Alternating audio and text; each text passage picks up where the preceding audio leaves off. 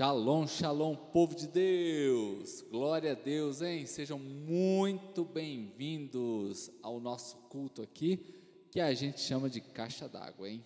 Caixa d'água, por quê, pastor? Por quê? Por quê? Porque aqui é o seguinte: você saiu domingo aqui, ouviu online, de algum modo você encheu a sua caixa d'água né, para caminhar com Jesus, viver em fé, viu, pastor Ângelo?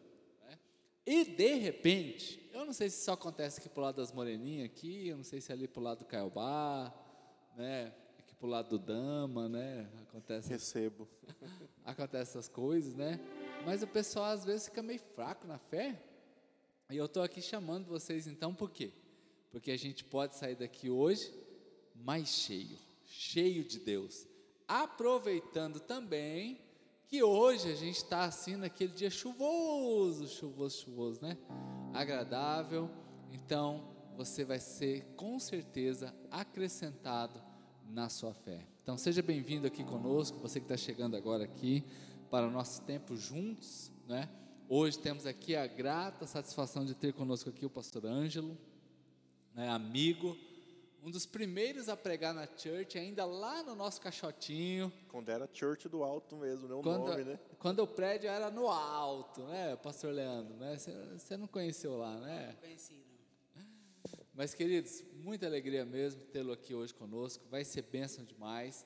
Então, seja muito bem-vindo, você que está aí no YouTube, no Instagram, no nosso querido Facebook também, no aplicativo. Lembrando que o culto online ele é diferente. Como que a gente participa? Comentando, curtindo, compartilhando. Então você pode usar os nossos canais aí para comentar né, esta palavra que será pregada ao nosso coração. Irmãos queridos, sejam bem-vindos. Tamo junto, vai ser bênção em nome de Jesus. Oh, coisa boa demais, gente. Então, ó, vai aí curtindo, vai comentando, porque nesse momento é uma palavra de fé ao seu coração para você transbordar na presença do Senhor. Seja bem-vindo, pastor Ângelo. Pastor Júlio, muito obrigado. Deus abençoe Amém, pastor. a toda essa linda igreja Church, a Church do Alto. É, meu querido, meu amigo, minha saudação de paz a vocês. Eu quero ser rápido, eu quero ser breve. E a palavra que eu quero trazer, sem demagogia nenhuma hoje, para os irmãos, para a igreja, para o Brasil, ela tem com tema hoje é hashtag a esperança voltou.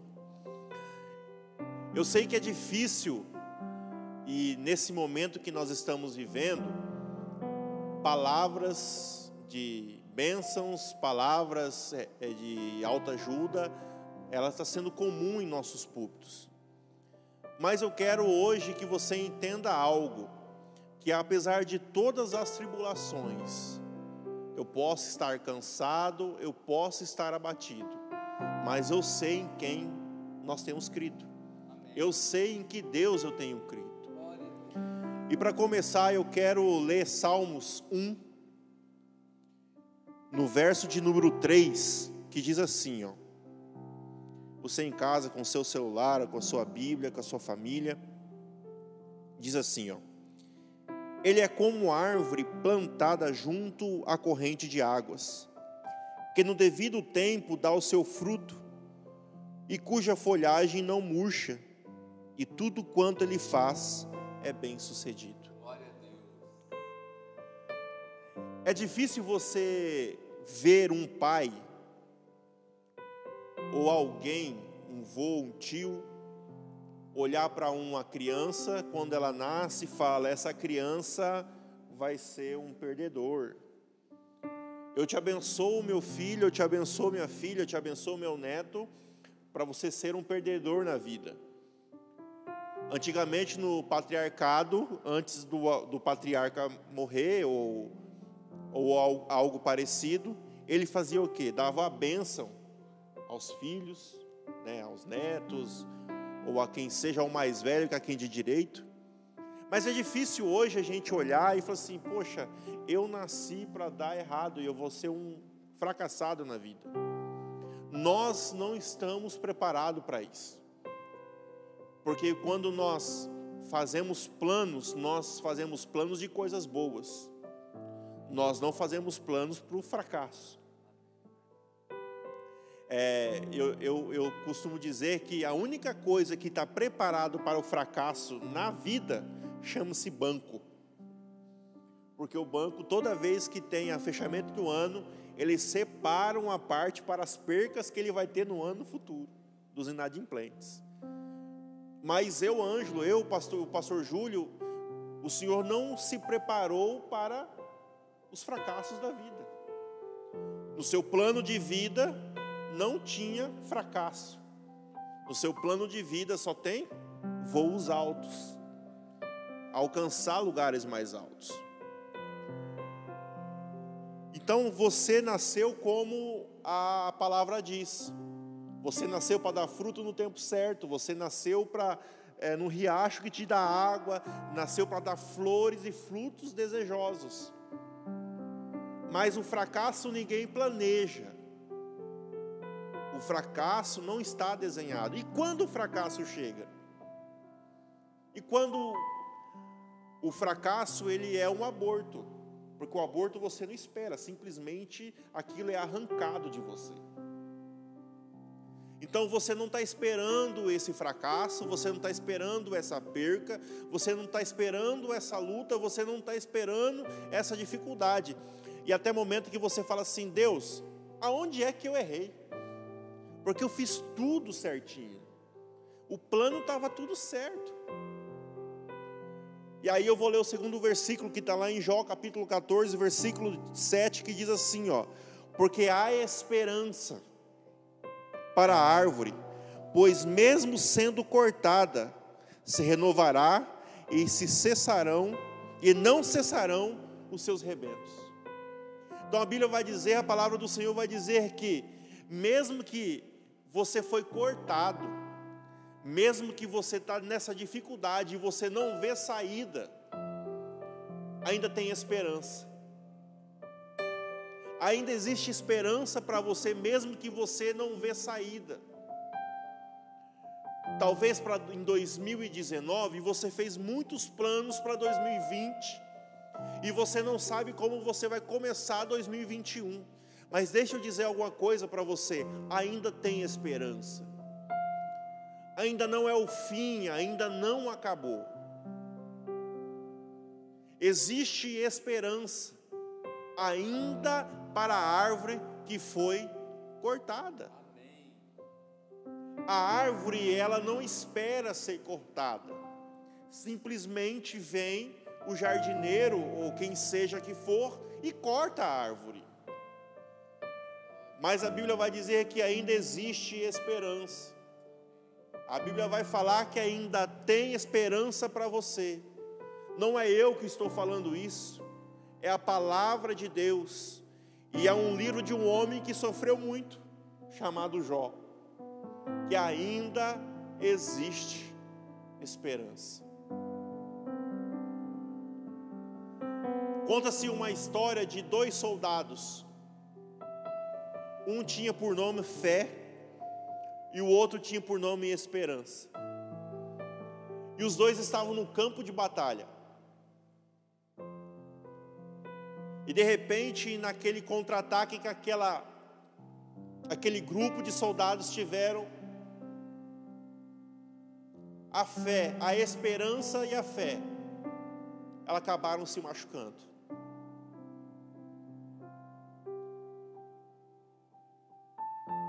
E eles tinham que atravessar um longo campo até chegar ao pronto-socorro, ao acampamento do exército.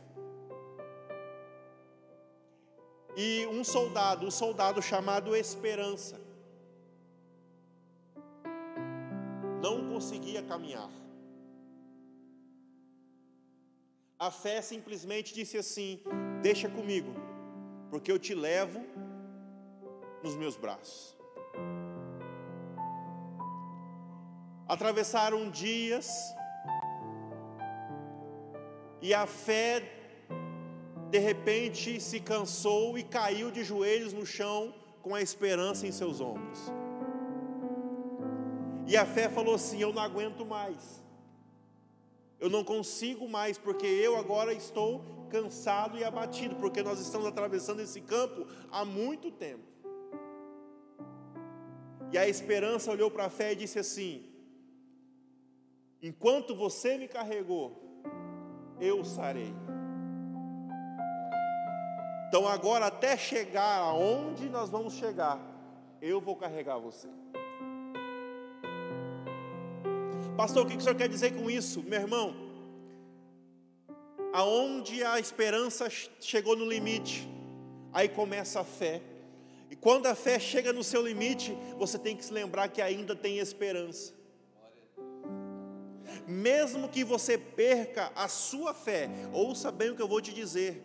Mesmo que você perca a sua fé, não perca a sua esperança. Porque se você começar, continuar lendo os versículos seguintes, diz assim, ó. O versículo 9: Ao cheiro das águas brotará e dará ramos como planta nova. Ainda existe esperança, mesmo para você que está olhando este culto e disse assim: Eu não tenho mais fé que a minha caixa d'água vai encher. Eu não acredito mais nisso, mas não perca a esperança. Eu tenho esperança, a minha maior esperança de todas é a volta de Jesus Cristo. É essa eu não perco. Apesar de todas as dificuldades, apesar de todas as lutas que o ano de 2021 proporcionou para nós, eu consegui vencer e romper e nós estamos aqui louvando o nome do Senhor. Então, deixa eu dizer algo para você, não perca a esperança. Isaías capítulo 6, versículo 13 vai dizer assim: Mas se ainda ficar a décima parte, tornará a ser destruída, como o terebindo e como o carvalho, dos quais, depois de derribado, ainda assim fica o toco. Assim a santa semente é o seu toco. Terebindo e carvalho são árvores e a Bíblia vai dizer, o profeta Isaías vai estar escrevendo que, mesmo que o terebindo seja cortado e, e seja rebaixado a toco, o toco é semente. Aí você pergunta para mim, pastor, até quando então eu tenho que ter esperança? Eu respondo para você, até carvalho vira toco. Porque aí você vai ter o que? Semente. E semente é simbolismo do que? De renovo, de plantio, de colheita. Então não desista, você pode estar hoje olhando dizendo assim: eu não tenho mais para onde ir, eu não tenho mais saída, eu não sei para onde eu vou. mas ainda tem esperança para você. Ao cheiro das águas, e até carvalho vira toco, porque toco é semente. Toco é semente, querido. Eu não sei como você está entrando em 2021. Eu não sei como você está entrando esses anos, esses últimos anos da sua vida mas pare um pouquinho de resmungar e faz esse toco resmungo ser semente na sua vida. Está na hora de você começar a plantar essa semente em terra fértil. Porque Deus não planta, quem planta somos nós. Deus pode mandar a chuva, mas quem planta sou eu, é você, querido. Então para de reclamar para o alto, olhar para o alto e ficar reclamando que Deus não faz a parte dele e começa a partir de hoje você botar a mão no arado e começar a plantar. Pode olhar para você e falar: Isso aí é um nada, esse aí é um toco, mas toco é semente. Deixa eu contar algo para você. No início da pandemia, com as crianças em casa, nós não queríamos deixar as crianças na televisão, no celular, né, nos eletrônicos. Então nós começamos a resgatar os brinquedos nossos. Vareta, dominó. E aí nós compramos lá em casa um Resta 1. Já brincou de Resta 1, pastor? Nunca brincou de Resta 1? Já brincou, pastor? Já? Já venceu? Não, nunca. e o restão realmente é uma brincadeira difícil.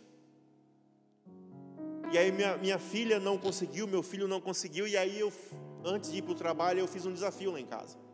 Falei assim, quem conseguir resolver isso aqui, hoje à noite ganha uma caixa de bombom. Cheguei no almoço e minha esposa falou assim: ó, não saíram da mesa, estão tentando o dia inteiro, não conseguiram resolver. Cheguei do serviço seis horas da noite, passei no mercado, comprei a caixa. Cheguei em casa, aí minha esposa olhou para mim e falou assim: olha, essas crianças estão aí o dia inteiro e não conseguiram resolver. Estão aí o dia inteiro.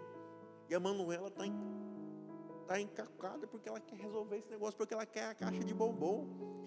E aí eu, eu para aguçar mais, eu botei a caixa de bombom em cima da mesa.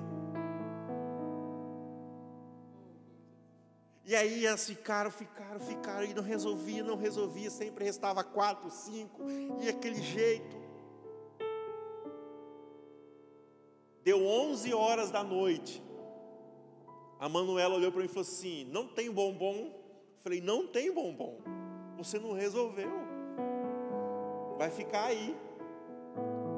Ela falou assim, aí o meu filho, Murilo, quatro anos, disse assim, nossa, mas eu queria tanto comer um chocolate. Falei assim, olha, mas se vocês resolverem até meia-noite ainda está valendo. Se vocês resolverem, vai dar certo. Eu não lembro, estava passando um filme na televisão e eu e minha filha começamos a assistir esse filme. O Murilo pegou, montou todinho o brinquedo. Ele chegou para mim e falou assim: pai, a brincadeira é resta um. Eu falei: é, resta um. Aqui tem que restar um. Ele sentou na mesa e eu não dei moral para ele. Passou-se uns 15 minutos. Ele chegou para mim com o tabuleiro e falou: pai, tem um. Eu olhei para ele, eu sei que ele não resolveu da maneira certa, mas o olho dele, o brilho dos olhos dele, me falava tanta sinceridade, me, me mostrava tanto esforço, que eu olhei para ele e falei assim: hoje nós vamos comer chocolate, graças ao Murilo. E eu abri a caixa. Eu não sei se ele fez da maneira certa, mas o meu olhar como pai, o meu olhar de compaixão de pai, enxergou sinceridade no filho. Deixa eu dizer algo para você. Deixa Deus começar a encontrar sinceridade nas suas orações. Deixa Deus começar a encontrar sinceridade no seu coração. Deixa Deus começar a encontrar em seu coração esperança. Não é hora de parar. Não é hora de desistir. Não é hora de ficar olhando para o lado. Não é hora de eu achar culpados para nossas falhas. Agora é momento de você olhar para dentro de si e começar a entender que ainda existe esperança para você.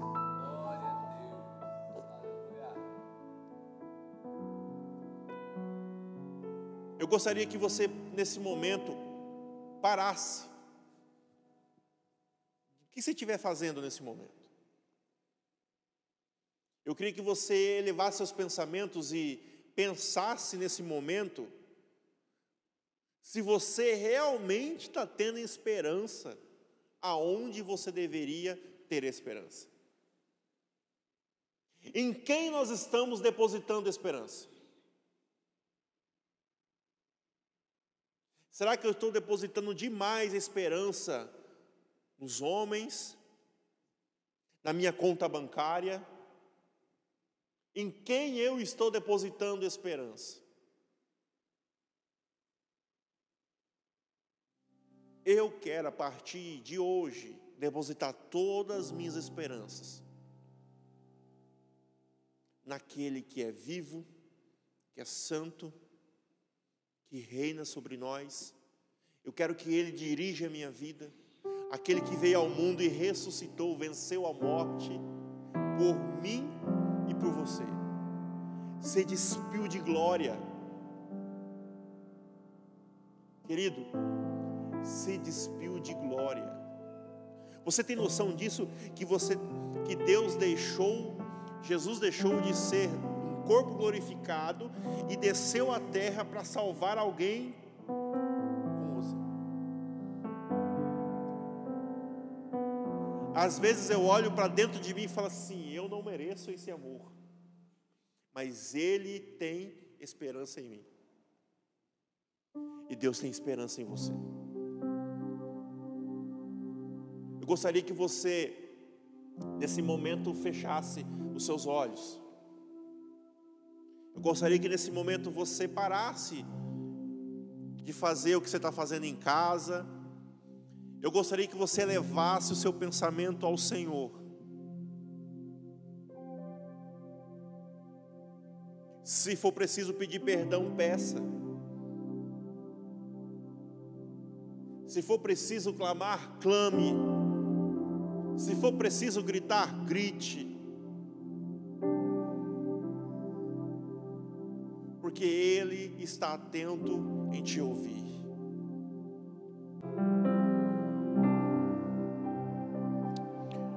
Pai, eu quero, Senhor Jesus, neste momento. Entrar, Senhor, em oração Sim, diante da sala do trono. Amém. E nós queremos, Senhor, apresentar essas pessoas que estão aí nas suas casas. Aleluia aquelas que não se manifestaram, mas aquelas que o Senhor adentra neste momento como general de guerra. Amém. E trouxe uma palavra de alento, uma palavra que traz refrigério. Glória a Deus. Assim, Senhor Jesus, como na guerra um soldado precisa de um bálsamo, traz um Glória bálsamo para essa casa. É verdade. Pai. Abençoa este lar, Senhor. Abençoa, Senhor Jesus querido, essa igreja. Sim. Pai, nós somos gratos a Ti porque, apesar de todas as coisas, o Senhor é fiel conosco. Aleluia. Mostra, Senhor, a essa pessoa, mostra, Senhor Jesus, a este homem, a esta mulher, a esta família, que o Senhor é esperança para eles. Amém. Que este é o caminho de esperança. Pai, em nome de Jesus, nós oramos agora e repreendemos, Senhor, todo espírito maligno que tenta assoprar, Senhor, sobre atentar sobre a vida de alguém que está assistindo os Senhores de culto. É verdade, ó Pai. Entra com providência. Senhor Jesus, aquela pessoa que está orando e neste momento está desesperada porque não vê saída. Pai, em nome de Jesus, que seu Santo Espírito entra agora, Senhor, a este lar. Amém. Neste carro aonde no trabalho, aonde a pessoa estiver assistindo, Pai, em nome de Jesus. Amém, Pai. Que o Senhor mostre a saída. Que o Senhor mostre, Senhor, o caminho e a esperança, Senhor. Que ao cheiro das águas. Amém. Nós possamos ter esperança. Glória a Deus. Que a esperança seja renovada. Que a esperança não seja, Senhor, em homens, mas é que a nossa esperança seja em Ti que nossa esperança seja, Senhor, sempre firmado na rocha. Glória a Deus. Que a esperança sempre seja, Senhor, a cada dia firmada na rocha. Glória a Deus. Pai, eu te agradeço por tudo. Eu peço que o Senhor venha abençoar essa igreja. Que o Senhor venha multiplicar, Senhor Jesus, o alcance dessa igreja com a Sua Amém. palavra. Que pessoas a possam ser curadas, restauradas e renovadas pelo poder do Teu santo nome. Amém. É o que eu te agradeço em nome de Jesus. Glória Amém. Senhor Jesus. Amém. Aleluia. Amém, pastor. Eita, gente, hein, ó. Vamos ser como esse filho hoje, essa criança, disposto a, a se manter firme num propósito. Porque eu, eu guardei isso aqui hoje para mim, hein? O Senhor está vendo o meu olhar. Se é um olhar que deseja acertar, deseja fazer certo, ainda que algumas vezes errando, pisando na bola, mas tentando acertar sempre.